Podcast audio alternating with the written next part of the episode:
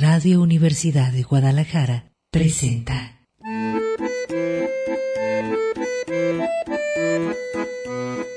El acordeón. Pliegues bizantinos de la conversación. Con Manuel Falcón.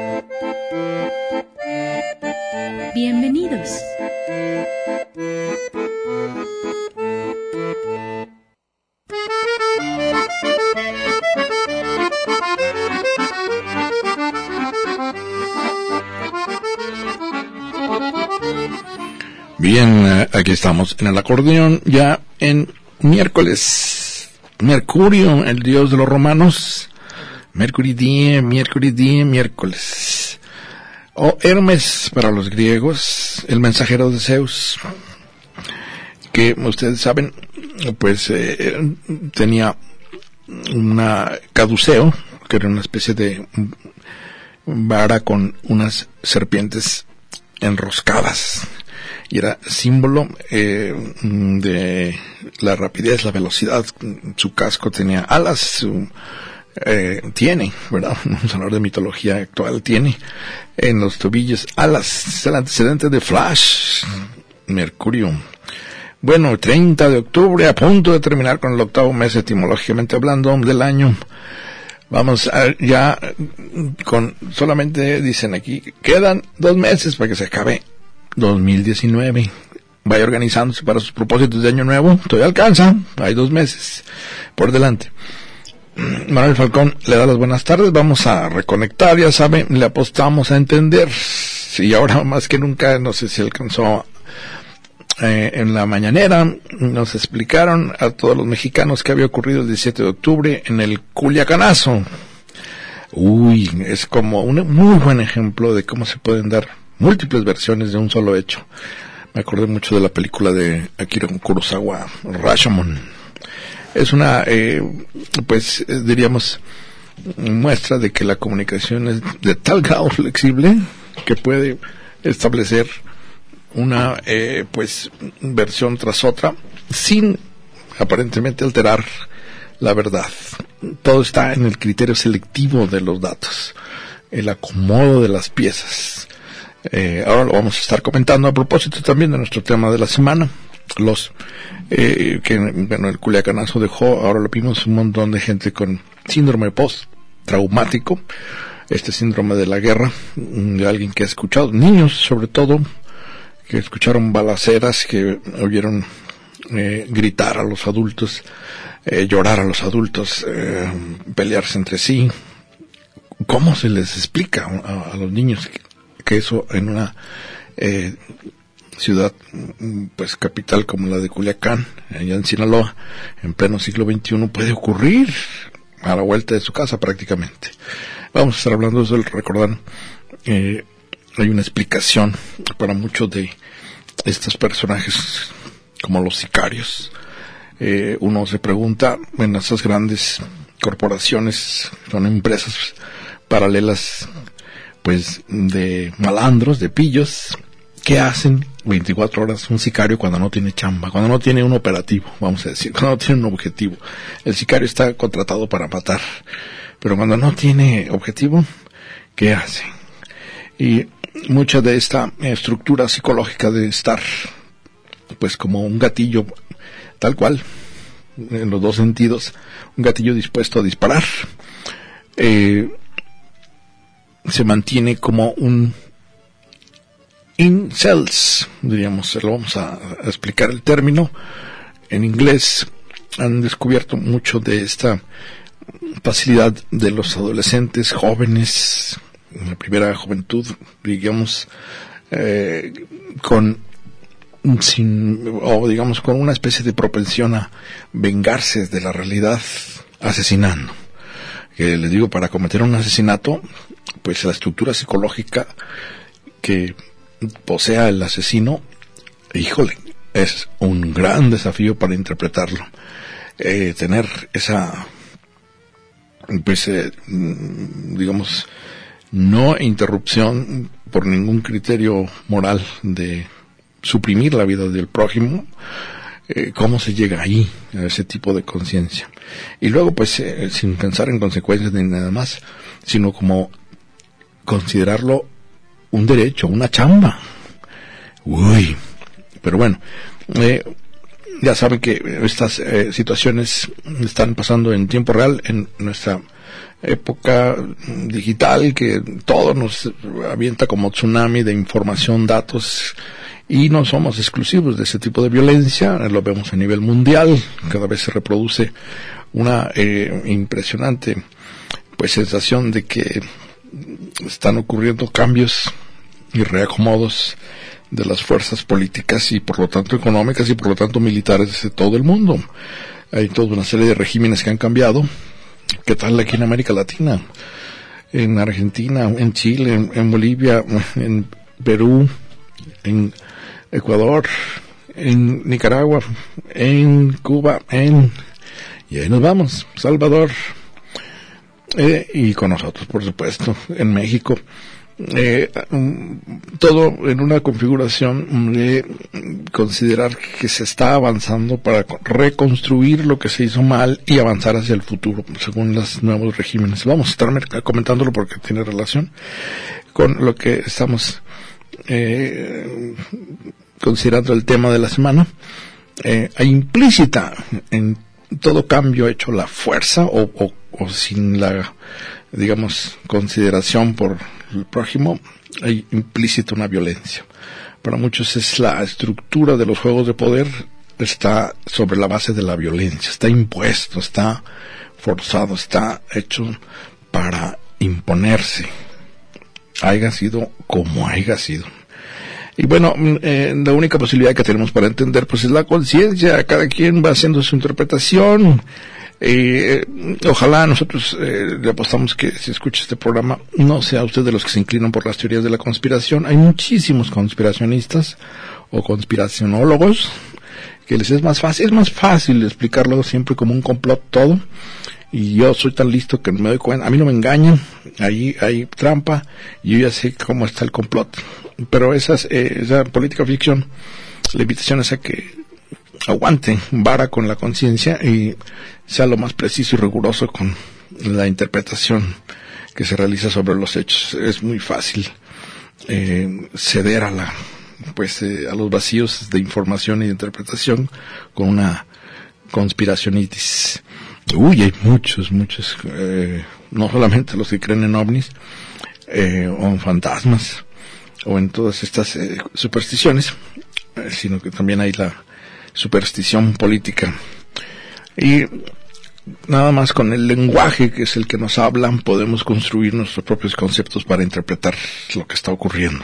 Y eso requiere de un ejercicio diario de interpretación, traducción simultánea en tiempo real, como se dice, de las personas, los eh, sujetos y objetos, las circunstancias, el tiempo en que estamos mm, transcurriendo eh, cada día en la vida cotidiana nos exige esa traducción e interpretación y la medida en que logremos eh, es una aventura recíproca, la conciencia se nos va transformando si logramos ampliar nuestro vocabulario, nuestra capacidad de interpretación, eh, nos va dando pues un panorama mucho más amplio que cuando nos quedamos encerrados en un huevo, con un dogma, con un, eh, una sola versión, o aferrados a querer forzar la realidad a lo que creemos, no a lo que conocemos o a lo que sabemos, sino a las creencias o a las conveniencias, porque luego hay gente que más bien tuerce la realidad para que quede según su propia eh, conveniencia.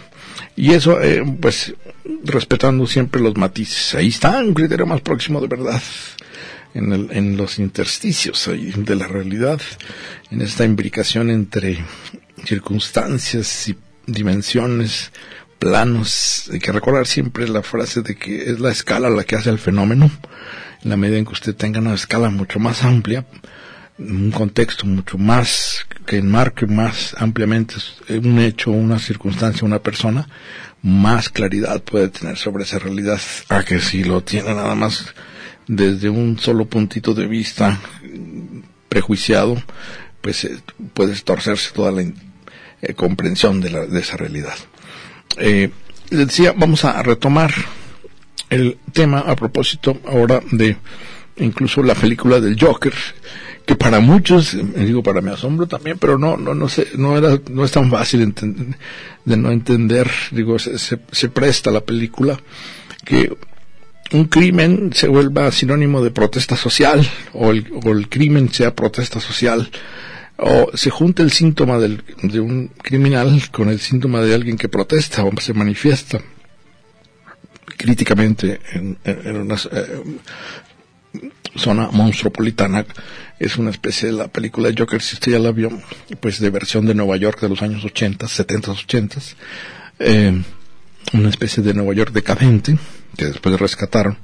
Eh, hay ahí una eh, sensación de que eh, se puede uno inclinar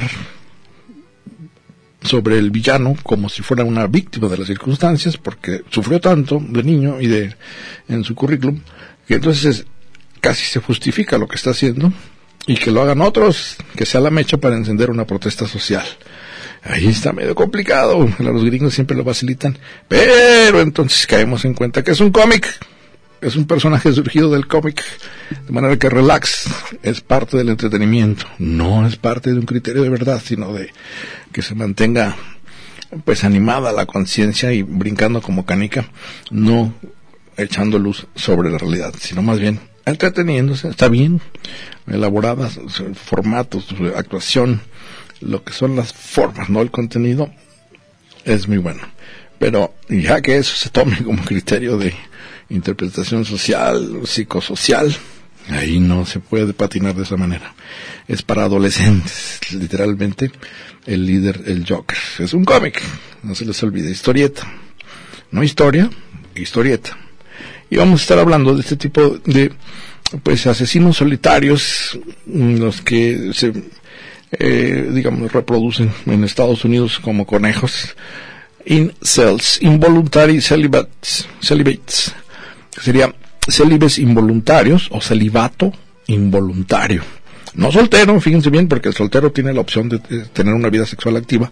No, este es el que no tiene vida sexual. Está en neutral. Celibato involuntario. O sea, sí quieren tener relaciones sexuales, pero no pueden, no saben, no, no pueden alcanzar a la eh, mujer que les gusta. Y entonces transforman o hacen una conversión de lo, en lo contrario. La, por si no puedo acostarme a hacer el amor con la belleza que o las bellezas que yo veo en mi preparatoria o en mi universidad o en la sociedad entonces las culpables son ellas no yo sino ellas porque se me rechazan me ven feo no me consideran guapo no me consideran de billete no me, en fin no me consideran candidato a su pues extraordinaria belleza. Y entonces se vuelven unos misóginos violentísimos. Hay en Estados Unidos y a nivel, ya, se vio también en Europa, eh, y aquí no dudo, pues en México somos changuitos por imitación, todo lo que hacen los gringos lo, imitamos, sobre todo a nivel de espectáculo y modas y rockstars y eh, actores de cine, en fin, somos changuitos de imitación. La misoginia se da en pues comunidades de internet muy grandes que incluso invitan a la violación de las mujeres como una especie de derecho a hacer el amor eh, eh, con o sin la aprobación de la otra persona. Y estos incels o célibes involuntarios eh, generalmente tienen una conducta suicida, autodestructiva y esa es la que hay que localizar inmediatamente para que no nos vaya a tocar en una ocasión. ¡Ay! Vamos a un corte y continuamos.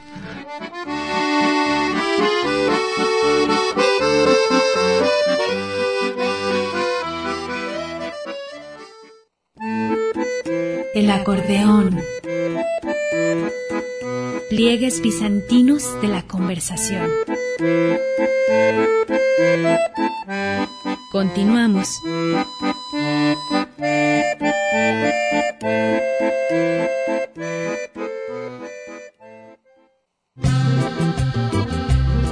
El acordeón. Pliegues bizantinos de la conversación. Continuamos.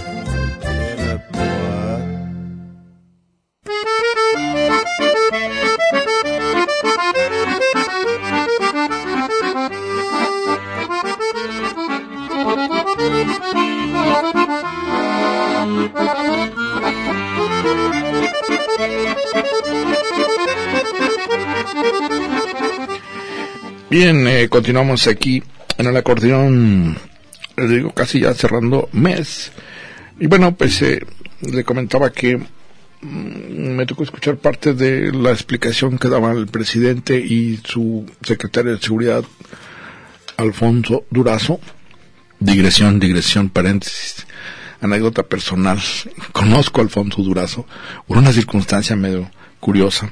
Eh, digo, el ahora secretario de, poderosísimo secretario de Seguridad, porque es el que articula todas las políticas de seguridad o inseguridad, según se le quiera ver. Bueno, Alfonso Durazo eh, eh, fue incondicional de la esposa de Vicente Fox, Marta Sahagún, que qué vueltas dan la rueda de la política. Bueno, era panista, de, ultra panista, y era, estaba al servicio secretario particular y manejaba los pinos. Ustedes recordarán que cuando llega Vicente Fox había una gran expectativa de que cambiara el régimen eh, de la alternancia por fin del poder. De cualquier manera, en el año 2000 lo logró. Entró como presidente de otro partido que no fuera el PRI, nunca había perdido el PRI la presidencia, y eso generó un gran entusiasmo. Pero en cuanto se casó con la chaparrita de Marta Sagún, lo mantuvieron, decían era la secretaria de gobernación sin cartera. Inmediatamente le encontró el, pues a Vicente Fox, a Tribilin Fox, el pues cuarto de los controles y lo manejó a su antojo. Recordarán todo ese más increíble que rentó el castillo de Chapultepec y vendió boletos y trajo a que cantaran el castillo de Chapultepec a Elton John para su fundación Vamos Marta. ¿te acuerdan de eso? Porque ella no quería el DIF, que eso era para señoras eh, pues que no tenían iniciativa. Ella quería su propia organización y cobrar por todo. Y trajo Elton John. Y todas las high class, los fifís, que ahora son los famosísimos fifís, finos, finos, finos, pudieron, acudieron a el concierto en el Castillo Chapultepec organizado por Marta Según, que coordinaba, por cierto, Durazo. ¿Qué tal? Que ya vimos cómo coordina los operativos. te van a saludar Ovidio.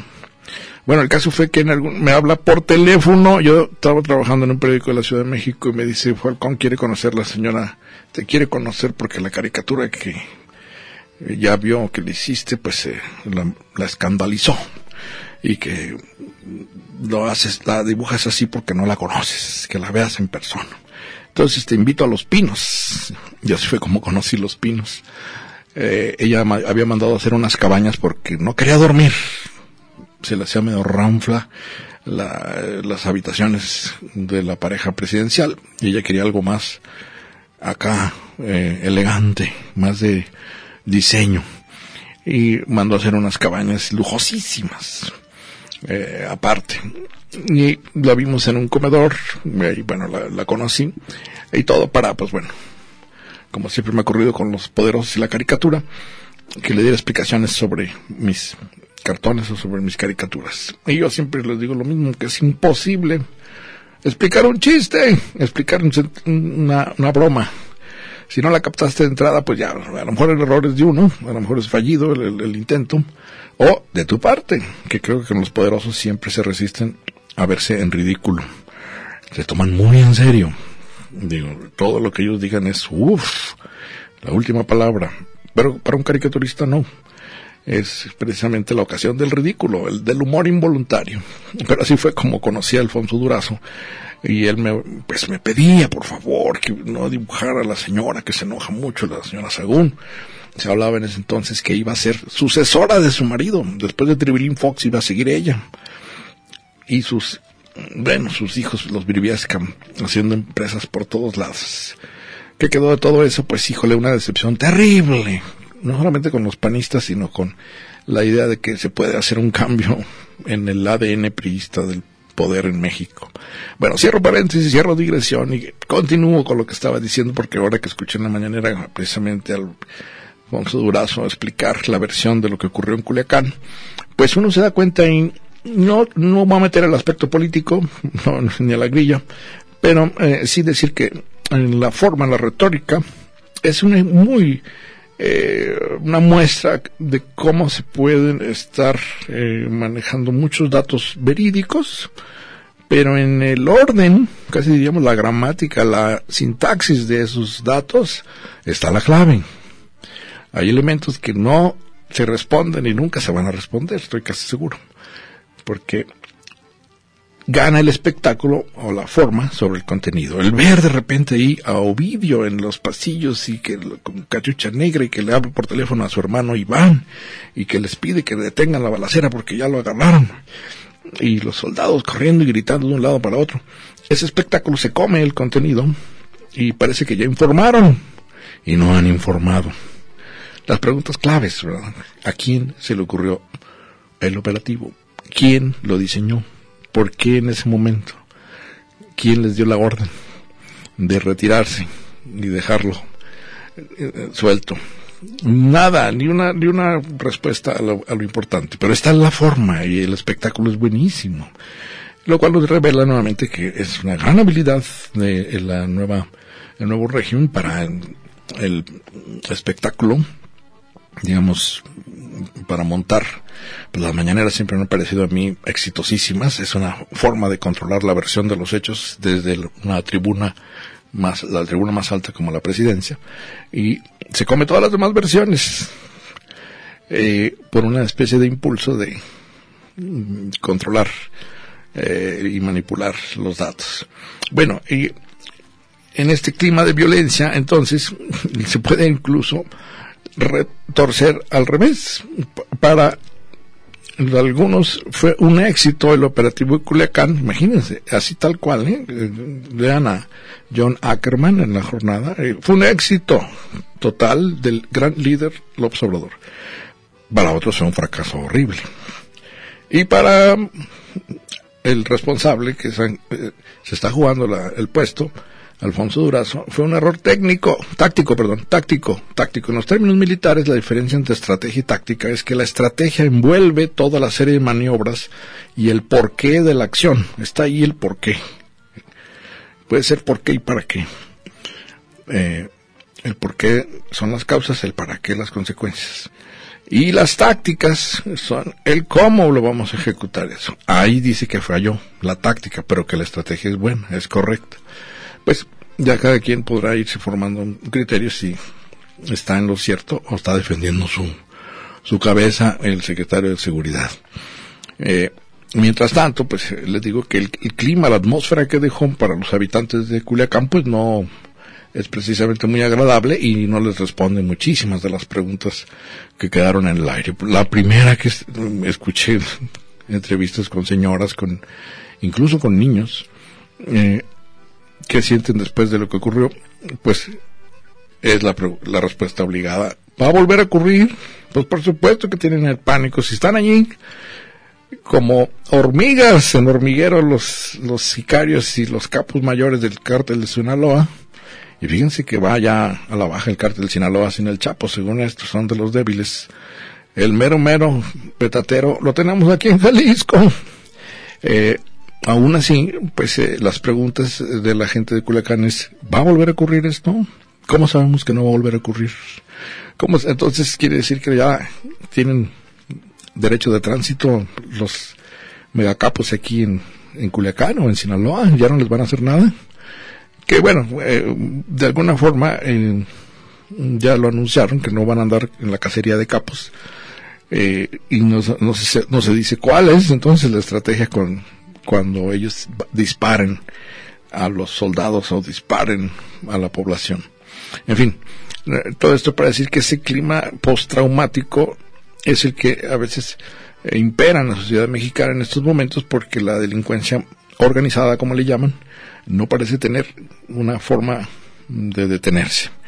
Eh, hay muchísimas explicaciones, les digo que viendo la película del Joker me doy cuenta cómo se puede buscar explicaciones a la pues injusticia social que engendra a estos engendros, ¿verdad? Que engendra asesinos. Eh, hay un libro que les voy a recomendar, creo que ya se los habíamos puesto ahí en, en la página de Facebook, pero vuelvan a hacerlo. Yo digo que muchas veces, para evitarnos la politización o la grilla, es mejor entrar por la literatura. Las obras literarias eh, a veces captan el ángulo no solamente social, sino psicológico de las situaciones con una forma más profunda y aguda. Entonces les recomiendo el libro Asesinos, compilador Álvaro Abos, Abos con A, B grande, S al final, Abos. Álvaro Abos compila eh, toda una serie de cuentos y pues relatos, más o menos algunos largos, eh, bajo el título de Asesinos.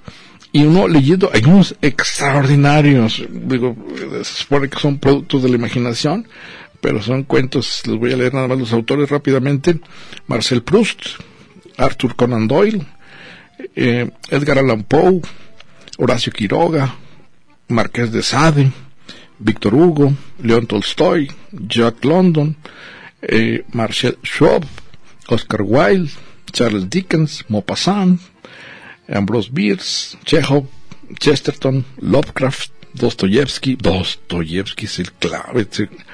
Bueno, lean a Dostoyevsky, todo Dostoyevsky, y está la clave de muchos de la mente retorcida de los asesinos.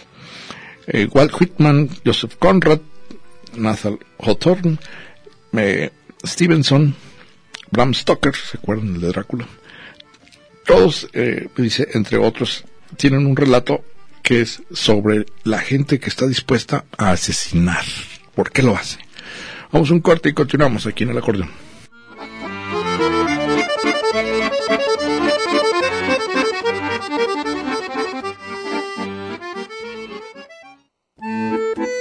El acordeón. Pliegues bizantinos de la conversación. Continuamos.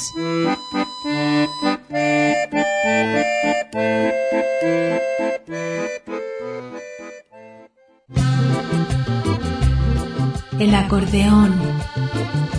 Pliegues bizantinos de la conversación. Continuamos.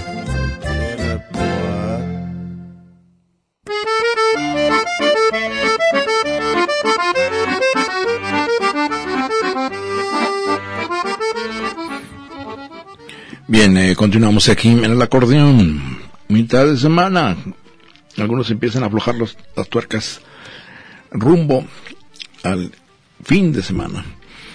Eh, bueno, déjeme decirle que a propósito de lo que estamos platicando, de estos personajes eh, como los incels o los del celibato involuntario, cuya represión de la sexualidad ocasiona que se trastorne su mm, psique, digamos, y se proyecte hacia afuera, eh, convirtiendo, por ejemplo, en este caso, eh, en misoginia, eh, a las víctimas de su interpretación torcida, digamos, en lugar de decir soy yo el que no tengo habilidades de relación social, o se me dificulta quizá por mis, la forma en que me fui educado por mis padres o por la escuela o, sufrí bullying o en fin, tengo como eh, ansiedad social para relacionarme, me cuesta muchísimo trabajo establecer un puente o imaginar siquiera cómo salir de mi situación de gran deseo sexual, porque tienen un gran deseo sexual, son los grandes consumidores de porno, y pasar al acto sexual con otra persona de una manera pues eh, natural, digamos, comillas, eh, normal. Eso no, no, se, no, no, no hay la, la creatividad suficiente y entonces se vuelve un odio contra el objeto de deseo, ese oscuro objeto del deseo, que es, por ejemplo, en el caso de estos hombres que la mayoría se han dado cuenta en Internet, se lo están pidiendo incluso al de Facebook y al de Instagram que los bloquee, pero es una de las grandes discusiones sobre el Internet, si se vale que coexistamos con gente que es violenta. Digo, todo el mundo ha tenido trolls y anónimos que se disfrazan para insultar y atacar y calumniar y decir mentiras. Es, eso es pan de cada día en Twitter y en Facebook. Pero eh, ya los que pasan al acto, se pasan de lo virtual al acto, es lo peligroso. Y se ha visto que pues muchos de los que han hecho tiroteos como el de Walmart allá en El Paso, anunciaron perfectamente todo, casi describieron con mapa lo que iban a hacer, entonces es un brinco sencillo, comillas, al acto, una vez que adquieren el cañón como estos rifles de alto poder AK-47 o R-15. Bueno, y estos convierten entonces en su cabecita a las mujeres en víctimas, que son víctimas, las convierten en responsables del crimen. Es como, ¿cuántas veces ha escuchado usted el argumento de que la culpa la tiene ella por traer minifalda, o la culpa la tiene ella por traer shorts, o por venir en leggings? Pues, ¿qué espera, esperaba que yo hiciera? Me le fui encima y la violé. Ella me incitó. Bueno, hay uno, eh, siempre a los amigos salen con esos argumentos, pues se les explica que es como si, por ejemplo, en una tienda de departamentos pasan por ahí y ven un reloj eh, de oro y con eh, a los que les gustan los relojes de marca y extraordinario y ponen o en los automóviles ponen eh, grandes pues atractivos como música y una mujer al lado y son muy seductores en la publicidad, no autoriza para robarse el reloj o no autoriza para robarse el automóvil o romper el vidrio y robarse las joyas que uno ve atractivísimas o seductoras. Es igual con las personas como las mujeres. Es decir, si es una gran belleza, no autoriza para eh, meter mano en qué cabeza cabe, pues en la del incel el del celibato involuntario, que han detectado que son personas que no solamente responsabilizan de su angustia a la víctima, sino que sienten eh, o creen tener el derecho a poseerla. Y entra la violencia entonces, la violación. Eh, no sé si escucharon, me sorprendió primero, eh, como caricaturista, ¿verdad? El, sentido del humor gana al gobernador de Nuevo León, el Bronco. Ah, qué pelado tan sonso, qué bárbaro. Su caballo Tornado, tiene un caballo que se llama Tornado, recordarán. Es más listo que el pelado, con eso les digo todo. Eh, reclamó porque le dijeron, fíjese que Nuevo León está en lo más alto de, feminicidios. ¿Qué está ocurriendo? Y el hombre se defendió diciendo, bueno, a ver, ¿y por qué no hablan de homicidios? ¿Eh? ¿Qué tal la respuesta del, del bronco? Bruto como él solo. ¿Por qué no hablan de homicidios? En lugar de decir feminicidios. Eso no existe, feminicidios. Todos son homicidios. ¿Por qué no dicen homicidios? ¿Cuál sería la respuesta para el gobernador?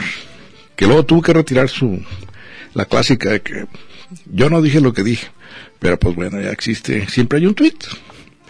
Eh, lo que ocurre es que él no conoce el concepto de género de eh, la versión antropológica. El, concepto de género es el que remarca una y otra vez que en el machismo patriarcal están los hombres realmente con una ventaja enorme sobre las mujeres en todas las sociedades donde impere eh, ese criterio en mayor o menor grado de sometimiento de las mujeres, eh, va a ver o se va a tener la necesidad de un concepto como el de feminicidio, porque se les está matando no por, eh, vamos, eh, razones que podrían ser múltiples, sino porque son mujeres y se consideran sometidas e inferiores al hombre.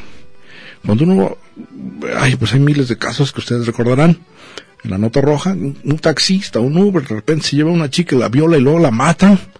¿Con qué, con qué eh, que se puede ejecutar un acto como ese. Es escandaloso, insólito para eh, cualquiera que lo piense. Y sin embargo, hay una visión anterior que lo justifica, que ya les he dicho. Tienen derecho a poseer a la mujer porque además de ser inferior que los hombres, es igual con los gays, ¿verdad? La homofobia es brutal. Que por cierto, la transfobia es más, son más crueles los asesinatos de, transgéneros. Eh, terrible. Consideran una traición al machismo, a tanto a los gays como a los transgénero. Bueno, les decía, el, gobernador de Nuevo León desconoce el concepto de género, por supuesto, no, no sabe que existe el machismo patriarcal, él un macho calado, ¿se acuerdan cuando dijo en campaña que le preguntaron, oiga, ¿por qué traen campaña a su caballo tornado y, no lo acompaña nunca su mujer? Uh, es que mi mujer come más que el caballo. ¿Qué tal el pelado? Pues él dice, pues digan homicidio y feminicidio y se las creo. Pues no, habría que explicarle, sentarlo, montar un pizarrón y decirle, mire, desde tiempo atrás, ¿verdad? Según lo indicó Simón de Beauvoir en el segundo sexo, todas las mujeres tienen que leer ese libro. Eh, la mujer ya de entrada, por ser mujer, es de oposición en nuestras sociedades. Ya no se diga con pelados como usted, que es, autoridad. Si no entiende, o si considera el término género, violencia de género como gramatical, masculino femenino, son, son. Pero bueno, eh, tiene que haber alguien que, ojalá, se aproxime con él, esté con él y le dé unas clasecitas de, pues, eh, qué significa la manera en que se somete a toda una comunidad social como las mujeres, los gays, los niños, los transgéneros, a la voluntad del macho patriarcal, que es, uh, antiquísima. Y en países como el nuestro, eh, en México, pues híjole, el machismo desde niño uno, eh, eh, siendo hombre, se ve obligado que no te portes como una niña, no llores, aguante vara, y, si va a pelear, le ponemos, yo me acuerdo, en la primaria, te quieres pelear, te ponemos los guantes y vete a pelear con, en lugar de decir, ¿por qué no dialogan, verdad? El uso de la palabra antes que el salvajismo del bruto. Pero, pues, el machismo tiene múltiples versiones. Una de estas, les digo que es de la que estamos hablando, que ahora se vio muy bien expuesta en la pantalla eh, con el personaje este del Joker, que ya no es, les digo, ya no respetó el, origen del cómic, es una versión paralela al cómic, con la interpretación de Joaquín Phoenix, es precisamente, el, el pelado vive, ya está pelagartón y sigue viviendo con su mamá, que, bueno, en la historia es también una parte de la violencia cotidiana de personajes así. Generalmente están en conflicto, no solamente consigo mismos, sino con sus eh, seres queridos o con los que tienen alrededor inmediato en la vida cotidiana. Su capacidad de autodestrucción les alcanza a los que están alrededor y por eso generalmente es peligrosísimo el paso al acto. Eh, muchos que logran transitar de la adolescencia al periodo adulto o de la adolescencia a jóvenes y adultos y luego ven en retrospectiva que estuvieron a punto de convertirse en asesinos por una mala interpretación de su sexualidad. Una vez que han transitado o en ese rito de pasaje de la adolescencia, juventud al periodo adulto, reconocen que estuvieron a punto de convertir a las grandes bellezas que ellos suponían que tenían derecho en víctimas de su violencia. Vamos a ir a un corte y continuamos aquí en el acordeón.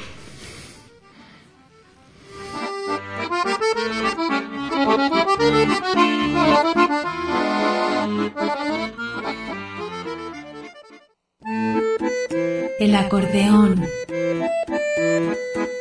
Pliegues bizantinos de la conversación. Continuamos.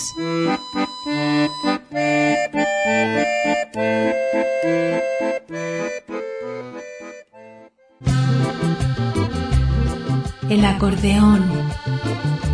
Pliegues bizantinos de la conversación. Continuamos.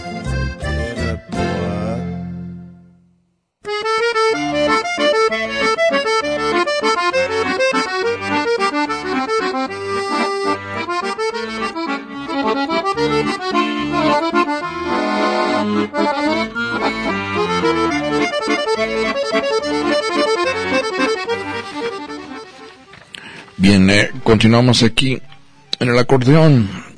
y me preguntan que mm, cuál es la editorial del libro que mencioné de asesinos. Es el título del, bueno, dije el autor compilador Álvaro Aboz. Y es una editorial, pues no muy común. Adriana Hidalgo Editora. Y el logotipo es AH. Adriana Hidalgo Editora. ¿Cómo lo conseguí? Pues en la Feria Internacional del Libro. Ay, tienen uno que ir como de cacería. ¿eh? Hay unos hallazgos sensacionales cuando uno va con, pues, olfateando libros, eh, ¿qué diríamos? estimulantes. Es como cuando uno va, eh, lo invito a que visiten las librerías de viejo o las librerías de libros viejos. Híjole, de repente unas maravillas que están ahí, joyas enterradas en la arena, a precios baratísimos. Pero bueno, eso es para los que tengan más paciencia y quieren ir al centro. Caminando es la idea. Eh, eh, ese libro de que les digo de asesinos mm, señala en su prólogo, me leo una parte, este libro pasea por todas las formas posibles de narrar el crimen.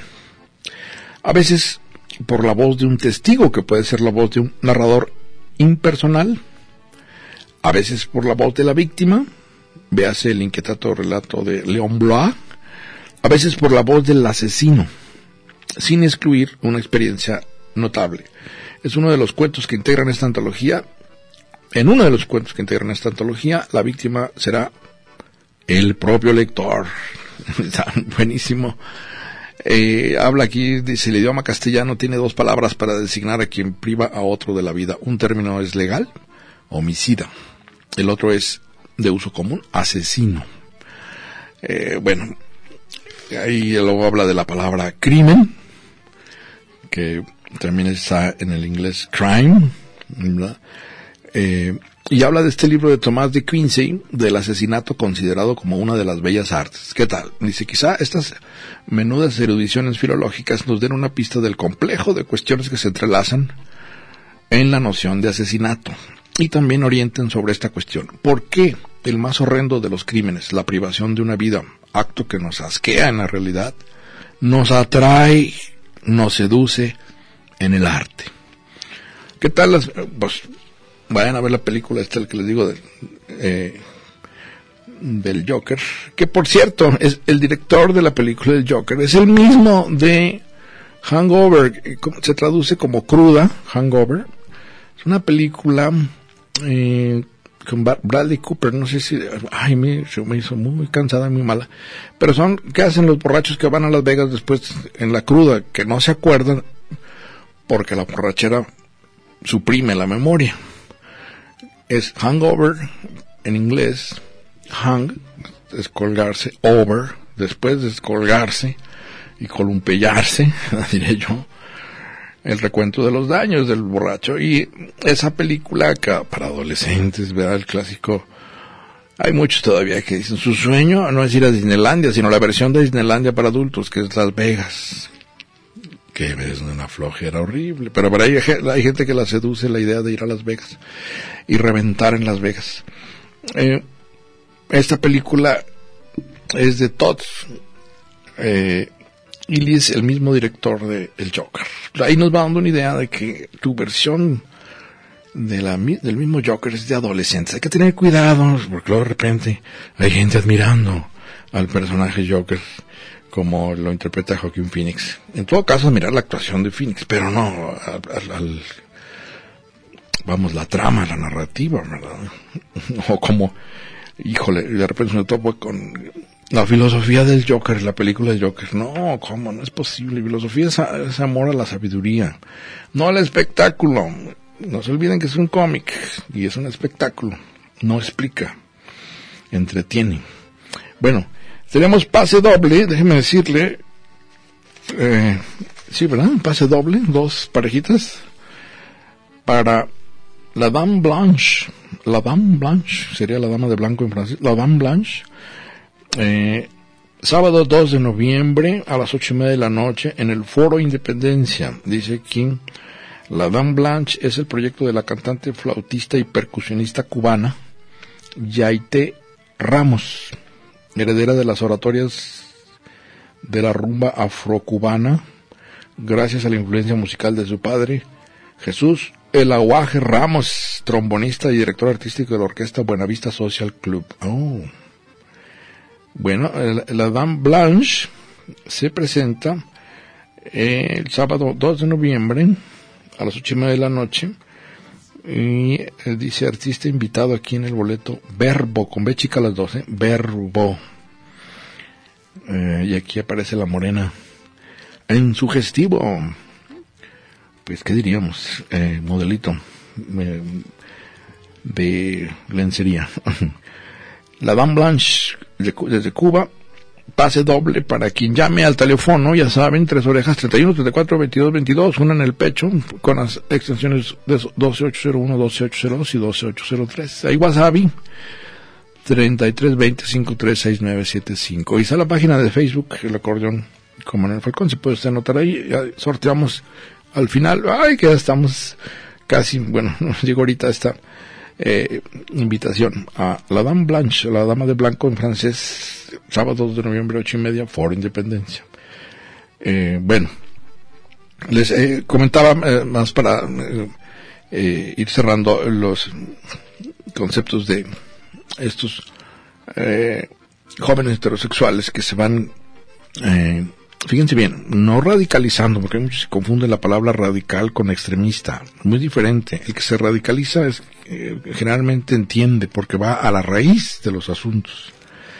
Los radicales no son los que están eh, siendo extremistas. Eh, por ejemplo, un extremista musulmán como los yihadistas que van y eh, se sienten con el derecho. Ahí también hacen una conversión en lo contrario, como su religión autoriza a decir que son infieles y merecen la muerte como un perro los que no creen en Alá, lo toman al pie de la letra y van y sienten que tienen derecho a matar en nombre de Alá, porque los van a compensar con el cielo. Y dicen, son, se radicalizaron. No, no. Ahí, si se hubiera radicalizado, leen en la raíz del Corán y de la buena interpretación del texto que no es la invitación a la violencia. Ahí más bien son extremistas que se es tal su, su dogma que no se presta a la interpretación, sino a la creencia absoluta. Es como alguien fanático, ¿verdad? El fanático eh, en cualquier sentido, eh, deportivo, político, eh. El fanático no se va a mover un ápice de su posición de apoyo pues, a un equipo de fútbol, a una- un partido, a un líder. El fanático es de lo más peligroso porque son precisamente los más débiles, los changuitos más fáciles de manipular por eh, su inamovible posición. Y entonces imagínense en estos grupos de célibes involuntarios, pues eh, una vez que llegan al extremo de aceptar que pueden mm, eh, pues desquitarse matando como en Estados Unidos haciendo estas matanzas colectivas con un arma en lugares abiertos eh, se autojustifican diciendo que ellos llevan una vida desgraciada debido a la a las mujeres be- bellas que andan circulando por ahí que los desprecian o a las parejas que tienen un éxito sensacional en ese sentido, eh, sentido tienen un gran celo y envidia de los hombres que tienen éxito en su relación con las mujeres y por lo tanto merecen la muerte también. Entonces, todas estas eh, maneras de eh, llegar al extremo se incitan en los clubes de internet de los incels, involuntary celibates. Es una cultura, dice aquí, online. Ganadoras ya de los boletos, Leticia Rubio Dodolis y Alberto Padilla Gándara. Leticia y Alberto se van a ver a la Dame Blanche, sábado 2 de noviembre, 8 de la noche, en el Foro Independencia. Por aquí andamos el viernes.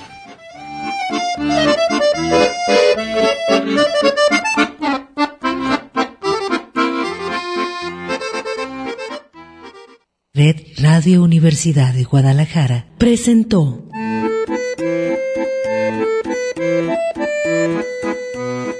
El acordeón.